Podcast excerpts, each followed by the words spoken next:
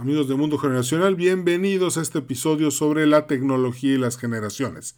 Arrancamos agradeciéndole a Ticketopolis, Fundación Valleviv, Grupo Terza y The Yucatán Consulting Group por todo su apoyo para hacer este episodio posible. Venga, arrancamos. Bienvenidos a Mundo Generacional, un podcast en el que platicamos acerca de las diferentes generaciones de México y Latinoamérica. Nos da mucho gusto que nos sintonices y te recordamos suscribirte para recibir todos los episodios tan pronto estén disponibles. Gracias por estar con nosotros.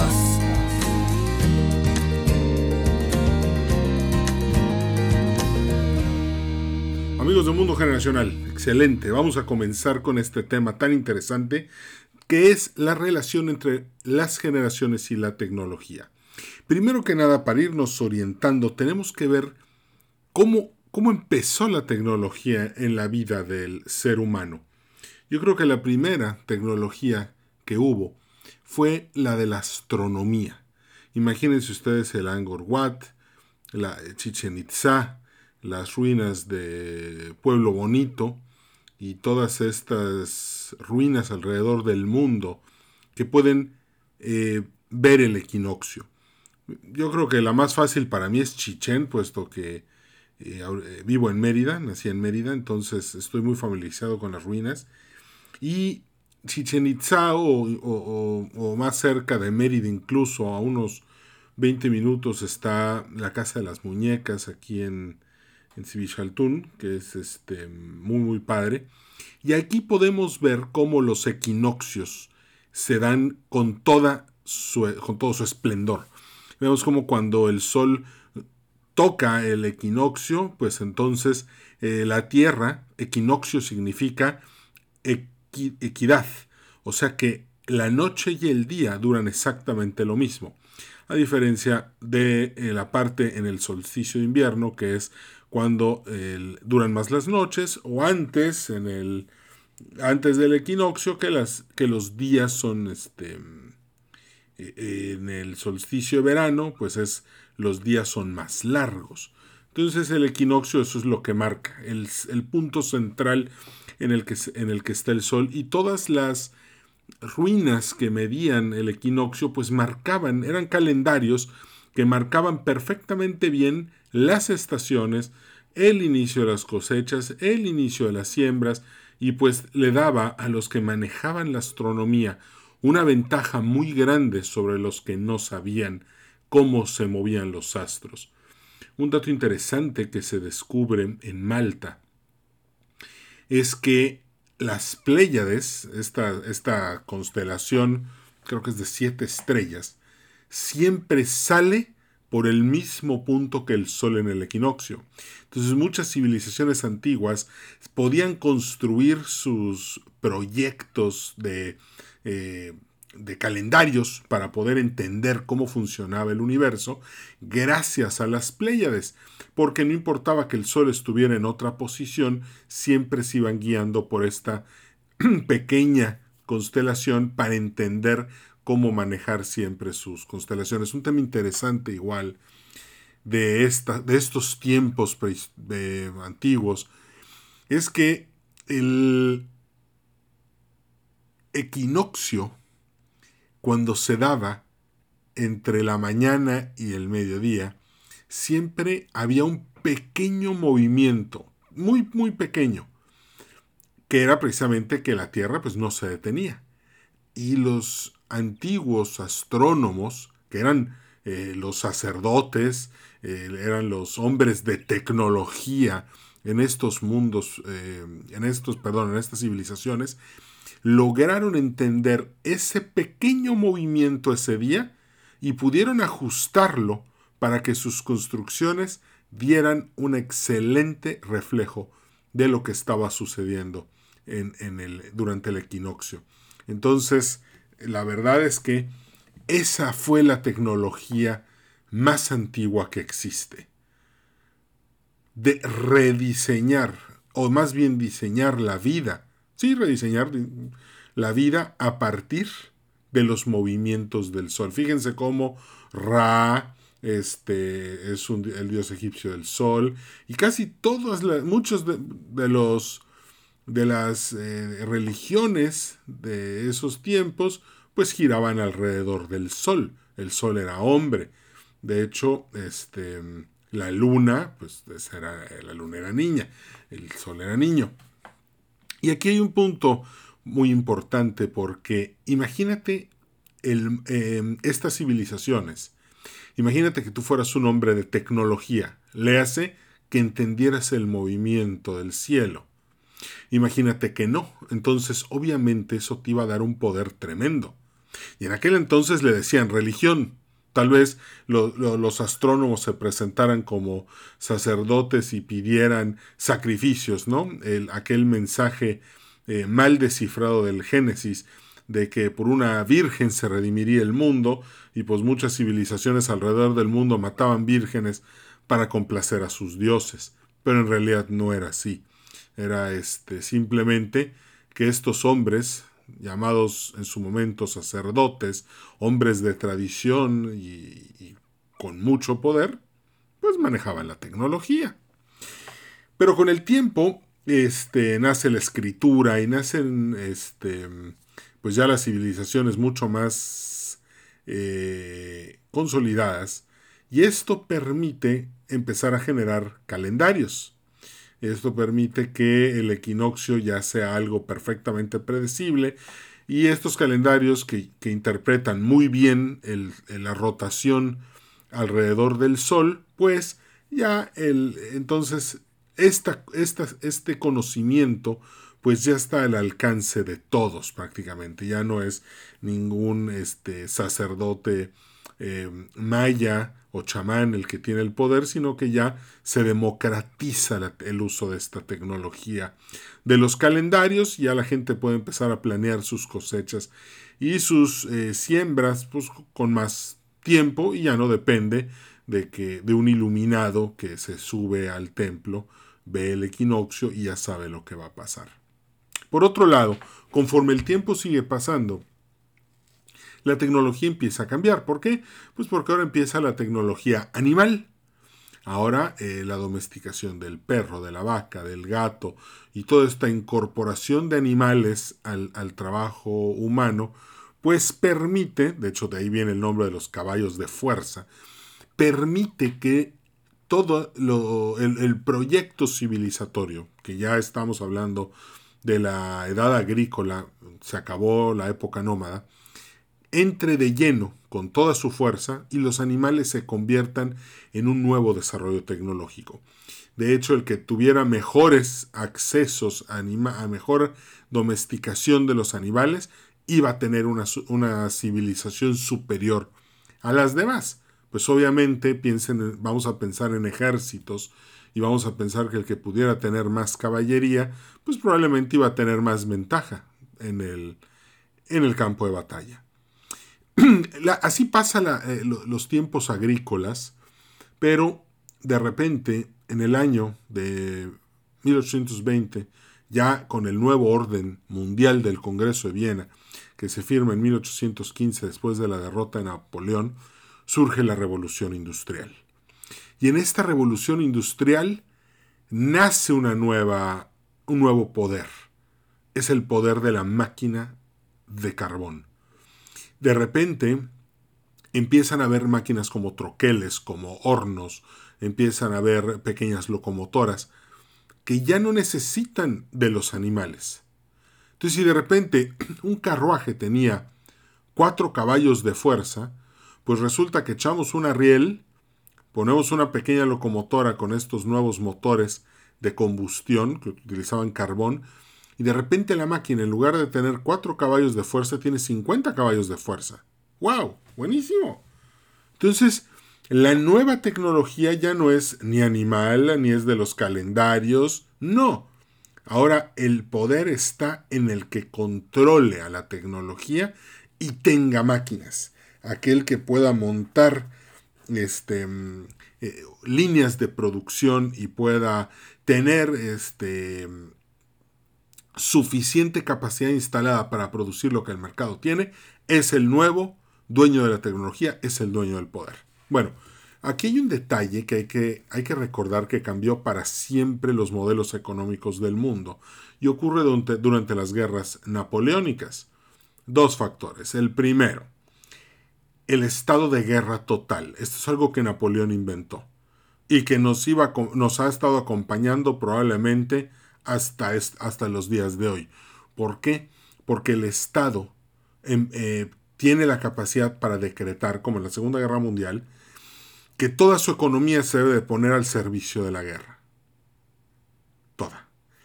Y esto, conforme el tiempo va pasando, en todos los conflictos los hemos visto, pues que todas las economías están gastando miles de millones en armamento.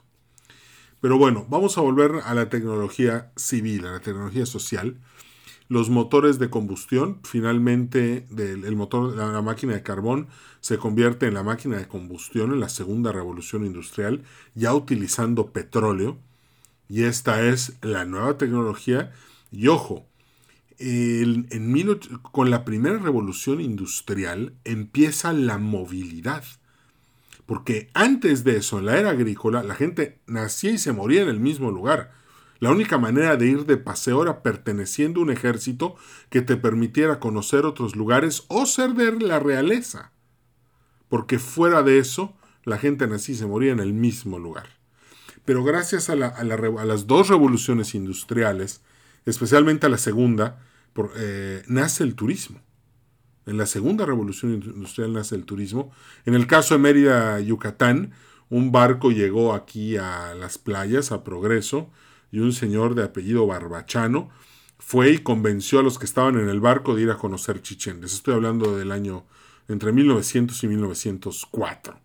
Y cuando eso sucede, nace el turismo. Ahora, gracias al desplazamiento y a los barcos, pues el Titanic es de 1900 12, que por cierto es el primer barco wireless de la historia. ¿Por qué? Porque las ondas de radio llegaban al barco sin cable. No había necesidad de cable. Y toda la cotización de todas las acciones de la bolsa de Nueva York y de Londres llegaban al Titanic ininterrumpidamente. Hasta que se hundió, ¿verdad? Pero mientras tanto, pues ahí seguía. Y aquí hay un dato interesante, porque Después de la, de, la, revolución que da la máquina de vapor y la máquina de combustión, nace una, la clase media. Mucho tiene que ver en esto el estilo de administración corporativo de John Rockefeller y de Henry Ford. Eh, ahí lo dejamos eso para, para otro episodio. Pero el, nace la industria de los servicios. ¿De qué nace esto? Bueno, no hay que olvidar que hoy el término corporativo fue creado por John D. Rockefeller y es la unión de la estructura militar con la necesidad de administrar un negocio. Por eso los ejecutivos hasta hace todavía algo de tiempo se ponían traje para ir a, la oficina, puesto que ese es el, el matrimonio entre lo militar y lo, y lo ejecutivo, pues es utilizar un traje muy elegante, que no es militar, pero que nos recuerda que el corporativismo tiene sus raíces en las estructuras militares del siglo XIX y en la lectura de Carl von Clausewitz. Ahí luego lo dejamos para otro episodio del mundo del arte de la guerra, que ya ven que hay en este podcast hay subepisodios que, son, que se llaman el arte de la guerra.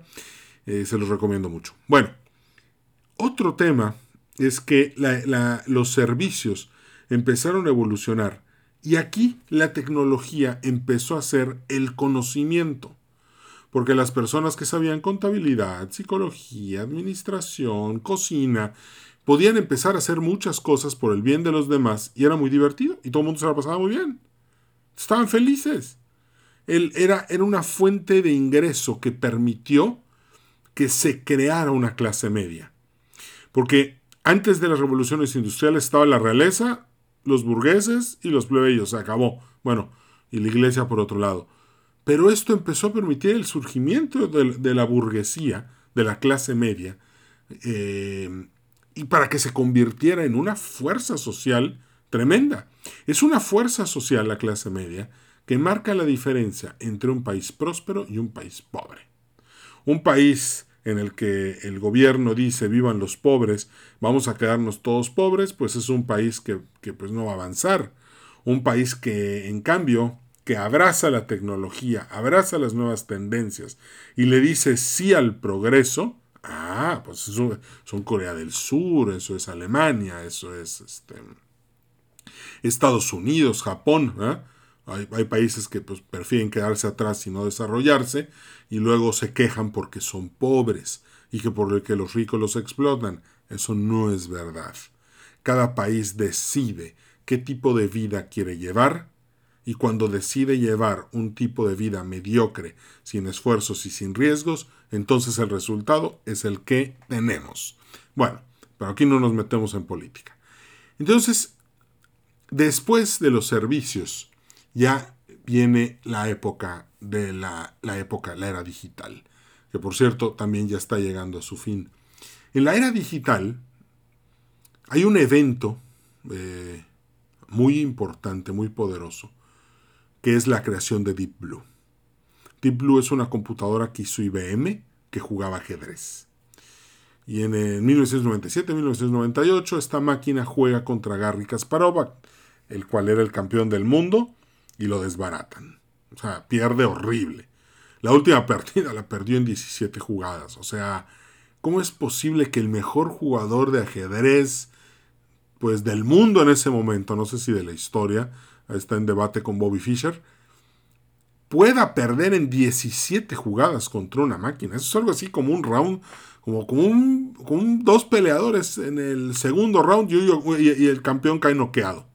Dices tú, ¿cómo es eso posible? Bueno, muy sencillo.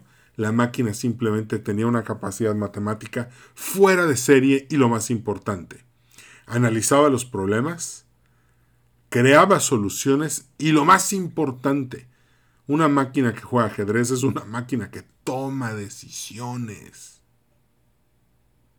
Es una máquina que está haciendo algo que la hace diferente a todas las máquinas anteriores. Porque el arado de Cyrus McCormick, los motores de combustión, los trenes, los barcos, los coches. Eh, bueno, ahorita ya no tan, eh, algunos coches ya toman decisiones, pero todas esas máquinas, ni una podía tomar una dirección. Todas dependían de un ser humano para que, para que cumplieran con su trabajo. Mínimo para darles una dirección. Pues un avión despegaba, ¿verdad? Y, pues los pilotos son los que dicen, a ver, tú vas por aquí, por aquí, por aquí, por asado y aterrizamos así. Pero de repente hay una máquina que hace 25 años toma decisiones. La máquina se desmanteló, se le castigó por haber vencido a la humanidad, sin embargo, y esto ya estaba hecho. La idea detrás de Deep Blue era ver si era posible que la máquina empezara a sustituir a los seres humanos en los trabajos más sencillos que hubieran. Les voy a contar algo un paréntesis, en la feria de 1993, en la feria de la tecnología, en 1993, en Dallas, Texas, pues yo estaba ahí. Y recuerdo que en una de las exhibiciones, 1993, ¿ok? Recuerdo cómo eh, estábamos viendo las computadoras del futuro, eh, hace casi 30 años, y recuerdo que en una de las exhibiciones estaba una máquina y a esa máquina le decían, ¡Hey, computer! Y la máquina se prendía, reaccionaba y, le hacías una pregunta, ¿What time is it? Hey, computer, what time is it? Y la computadora te daba la hora. Hey, computer, open this file. Y la computadora abría ese archivo o abría ese programa. Bueno, no es por presumirles, yo conocí a Siri en 1993. ¿Ah? Fíjense cuánto tardó en llegar Siri y, Alexa y todos los que llegaron en su momento que hacen ese trabajo. Bueno, el proyecto ya estaba en 1993. Faltaba masificarlo. Pero el tema es que con, esta, con estas máquinas tomando decisiones, de repente un día empezamos a notar cómo entre el Internet y, y las máquinas tomadoras de decisiones, de repente los pisos de los directores generales dejaron de tener 30 asistentes y ahora tienen más directores que asistentes. Ahora tu, tu teléfono celular puede ser tu oficina. Y, y, ojo, con la pandemia, que las cosas se catalizan, pues de repente ya no necesitas eh, tener un espacio físico para poder trabajar. Lo puedes hacer con un iPad o con una laptop. De repente tu teléfono móvil te permite tener juntas, llevar tu agenda, llevar control sobre todo lo que haces y, y al final del día lograste todo. Y les voy a decir algo, fíjense cómo al final del día, ojo, ¿cuántas veces no nos comunicábamos con WhatsApp estando dentro de la oficina? Simplemente tu socio estaba en el otro cuarto, pero tú te seguías comunicando con él vía WhatsApp. Bueno, prueba de ello es que la pandemia trajo el Everywhere Office, primero el Home Office y luego el Everywhere Office. Y ahora el trabajo entre generación X y generación millennial porque los baby boomers están un poco fuera y los contemplativos están muy chiquitos, aunque los eh, este, manejen muy bien el iPad, pero todavía están chicos. Como primero la generación X adopta la tecnología y la lleva al trabajo, pero después los millennials agarran la tecnología, la vuelven mucho más móvil y se la llevan a la oficina. Entonces, ¿hoy qué está pasando? De repente el trabajo de oficina se está convirtiendo en softwares. Por ejemplo, Monday.com, iCal, ThinkStreet, por decir algunos, te permiten administrar tus proyectos personales y en equipo. Y llevar una super agenda. Outlook también lo puedes hacer. ¿no? De, hecho, conectas todo Outlook y o a iCal y ahí está todo. De ahí mandas, este, abres iCal, abres ThinkStree, abres Monday.com, abres, hay un chorro, juntas toda la información y con eso empiezas a administrar tu día. Fíjate entonces de lo importante que es manejar bien esos, esos programas y tener la responsabilidad para cumplir lo que está en tus agendas. Cuando tú empiezas a hacer este proceso, de repente lo que te sucede es que los jefes supervisores ya no hacen falta. Aquel jefe que para sentirse útil te preguntaba cómo ir el martes, oye, ¿cómo vas con lo que planeamos ayer? Y tú pensabas, pues quedamos que hasta el jueves, ¿no? O sea, y si no se lo decías porque, porque pues era el jefe y había que respetarlo, pues, pues mínimo lo, lo insultabas en tu mente, te reías y le decías, voy bien, voy bien, va a estar listo el jueves. Bueno, eso ya no es necesario. Porque ahora la, necesidad de que tu trabajo lo tengas a tiempo es lo que va a determinar si vas a estar o no en el ritmo en el que está haciendo el trabajo en equipo. Entonces de repente el trabajo se vuelve el, eh, digital y ojo, muy importante.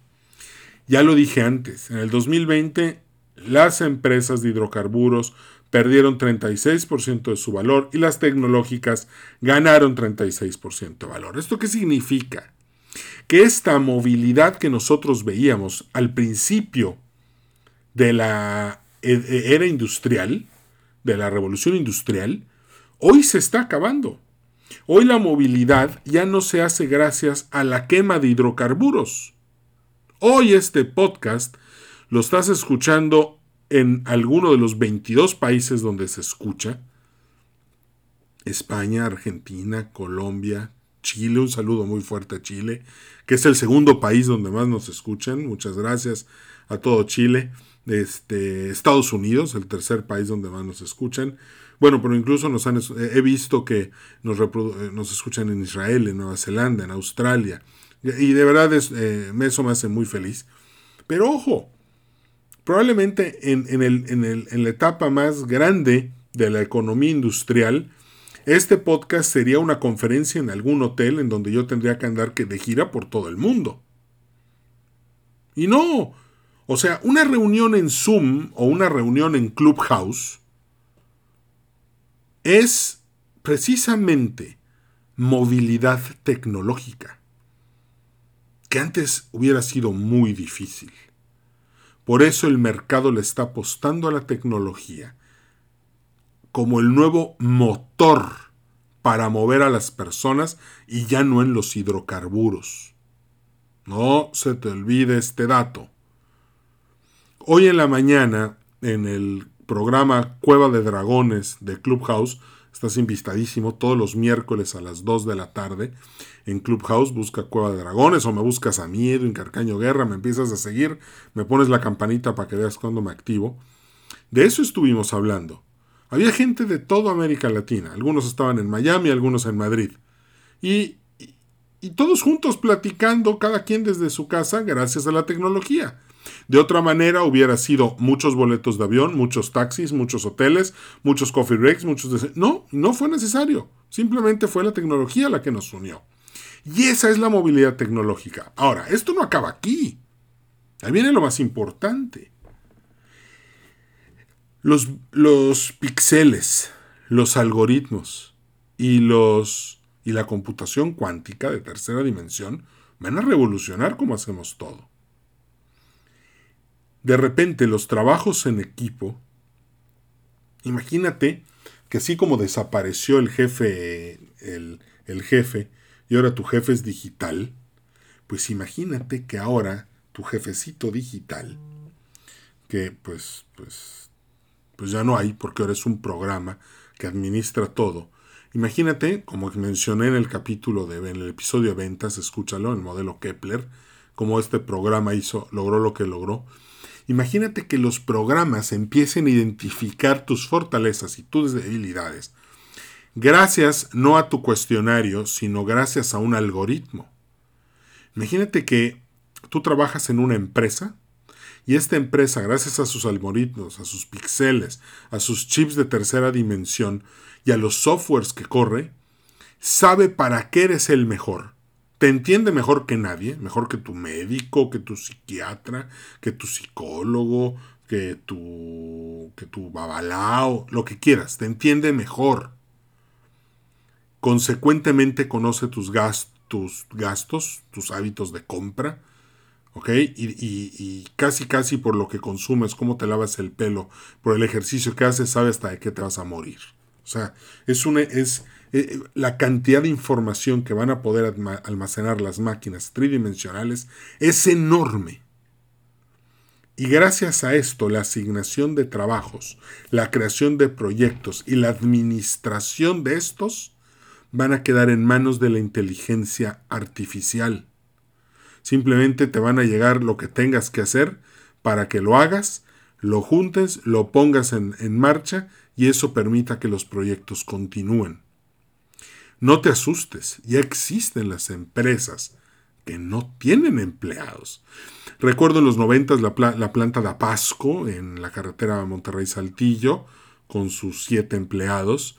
Recuerdo la planta que visité de Malboro en, en Swiss Geneva, en Ginebra, Suiza, en la que solamente habían 11 empleados, y esa era la fábrica de Malboro que surtía toda Europa, el norte de África y parte de Asia. Y solo habían 11 empleados. Y esto, esto fue en el 2002 cuando conocí esa planta. Ya pasaron 19 años. Entonces imagínate ahora lo que sigue. Los cambios que vienen lo que estamos viendo ahorita en el año 2021, de hecho hoy es 5 de agosto, imagínate cómo lo vamos a, qué perspectiva vamos a tener del mundo de hoy en el 2030. Imagina todos los cambios que vienen. Lo, el mundo, fíjense, que conocimos en el 2019, hoy está muy lejano. Definitivamente es un mundo que nunca más vamos a volver a ver. Lo que estamos viviendo ahorita catalizó demasiadas cosas que, están cambiando demasiado. Y así como los X de niños agarramos la tecnología y la volvimos divertida, Atari, Television, Nintendo, PlayStation, y de grandes agarramos la tecnología, sobre todo este, las scorecards, que es algo que viene del, uso del puntaje en los juegos, en los videojuegos. Lo llevamos a la administración y ahora, en esta fase en la que vamos a empezar a desplegar nuestra máxima influencia como generación, vamos a incrementar el uso de la tecnología. Los millennials, por otro lado, van a agarrar la tecnología, ya la hicieron social, ellos no le apostaron a lo divertido, le apostaron a lo social, su naturaleza es comunitaria, pero también la van a llevar a un siguiente nivel cuando a ellos les toque, en los que van a impulsar la inteligencia em, eh, artificial todo lo posible para poder eliminar el famosísimo factor del error humano. ¿Por qué? Porque si estamos hablando del 2030 al 2040, la inteligencia artificial va a tomar un poder tremendo. Piensen en esto, hoy 2021, 5 de agosto, todas las máquinas del mundo, hoy, si las juntáramos en un solo cuarto y tratáramos de crear toda la inteligencia posible con ellas, no, todas las máquinas juntas del mundo no hacen un cerebro humano. Pero probablemente en el 2030 ya lleguemos a eso. Y de 2030 al 2040 van a ser un millón de cerebros humanos y después ya perdimos la cuenta. Después, o sea, la inteligencia artificial va a poder hacer películas sin actores, va a poder crear novelas, va a poder crear arte, va a poder crear series de televisión. Por Dios, hoy ya hay premios en, en algunas zonas de Asia para las computadoras que crean las mejores obras literarias, los mejores cuadros, las mejores películas. Hoy estamos viendo cambios tremendos gracias a la inteligencia artificial.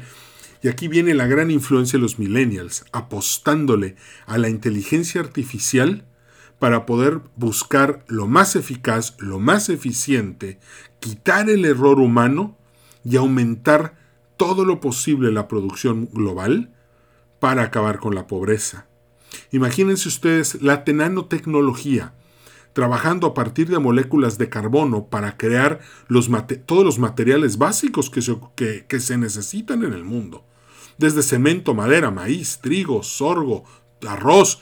Ya no va a ser a partir de plantas. Ya no vamos a necesitar dañar a la tierra para poder tener cosechas o materias primas, cemento, pedreras. No, ahora eso lo vamos a hacer a partir de moléculas de carbono.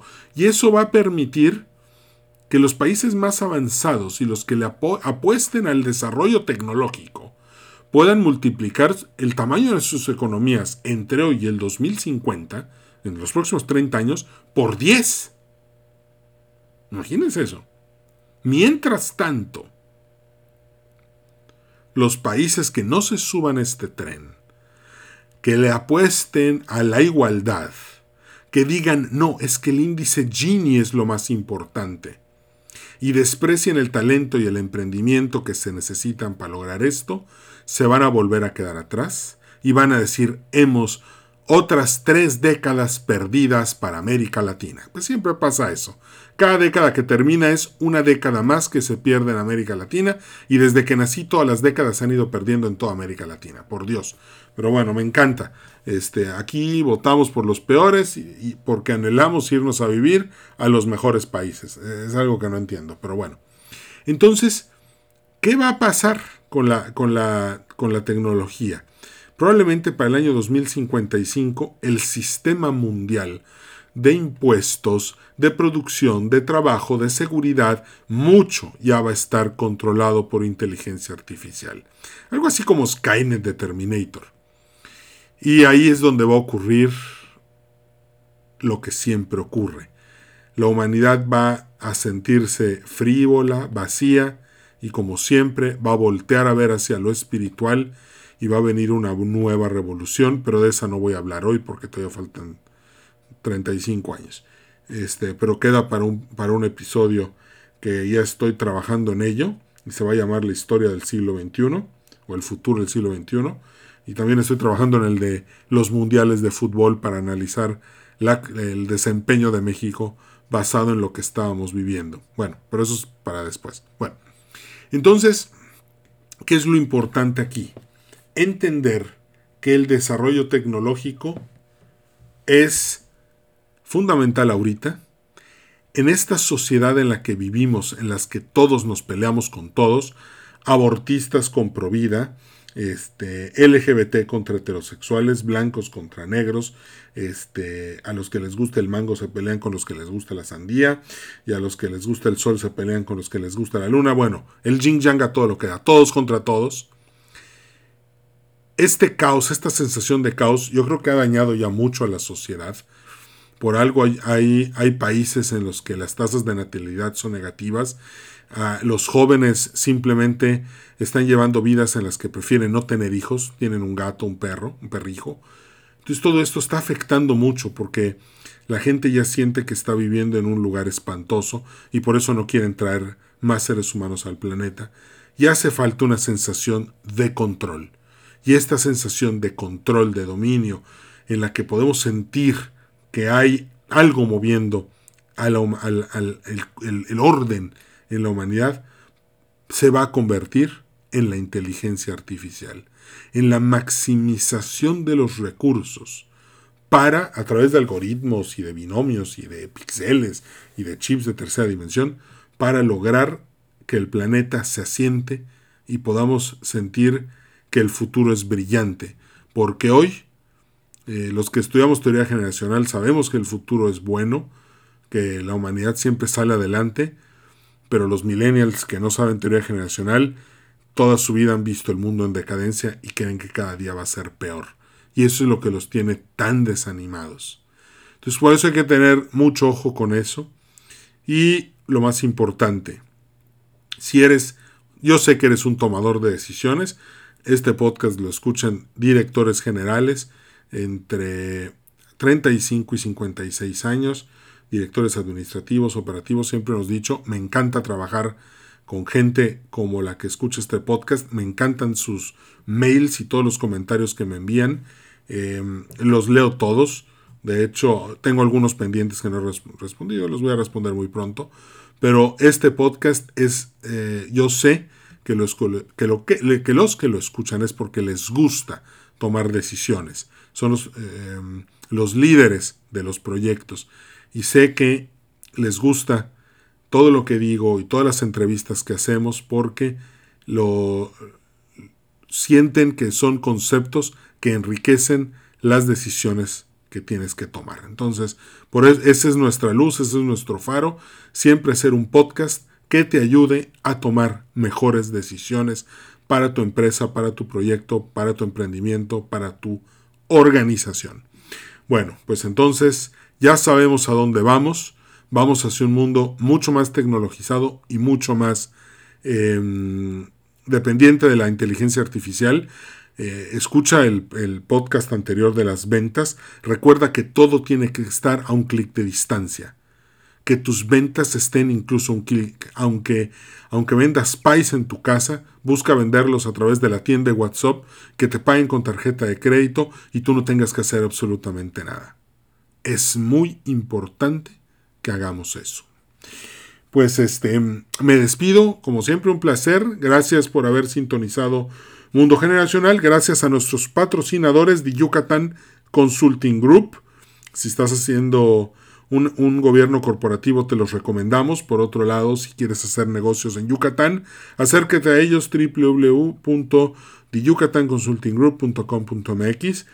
A Grupo Terza, si estás pensando en un coche nuevo, un Jack, un Peugeot, un Renault, llantas nuevas, BF Goodrich, Uniroyal, pues eh, conócelos, www.grupoterza.com.mx, acércate a ellos. A Fundación Valle que es una equipo de personas que se dedica a ayudar a las víctimas de la violencia en el noroeste de México y también a Ticketopolis, el auditorio virtual más grande de América Latina.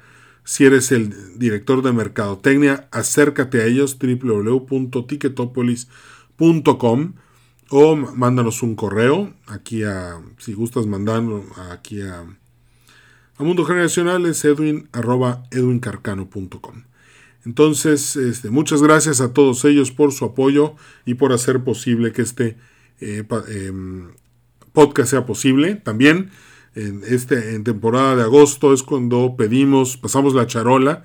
Si te gustaría apoyar el podcast, mándame un correo electrónico edwin.edwincarcano.com. Eh, nos puedes ayudar con un donativo, el cual se te va a regresar en grande con productos y servicios de mundo generacional. Entonces contáctanos para ver cómo podemos empezar a trabajar juntos para que tengas muchos más beneficios de los que te puede dar este podcast. Muchas gracias, cambio y fuera y nos vemos muy pronto en el siguiente episodio. Gracias por haber escuchado Mundo Generacional. En nombre de todo el equipo te deseamos mucho éxito. Danos un like en Facebook, Podcast Mundo Generacional y suscríbete al boletín semanal en edwincarcano.com slash contacto.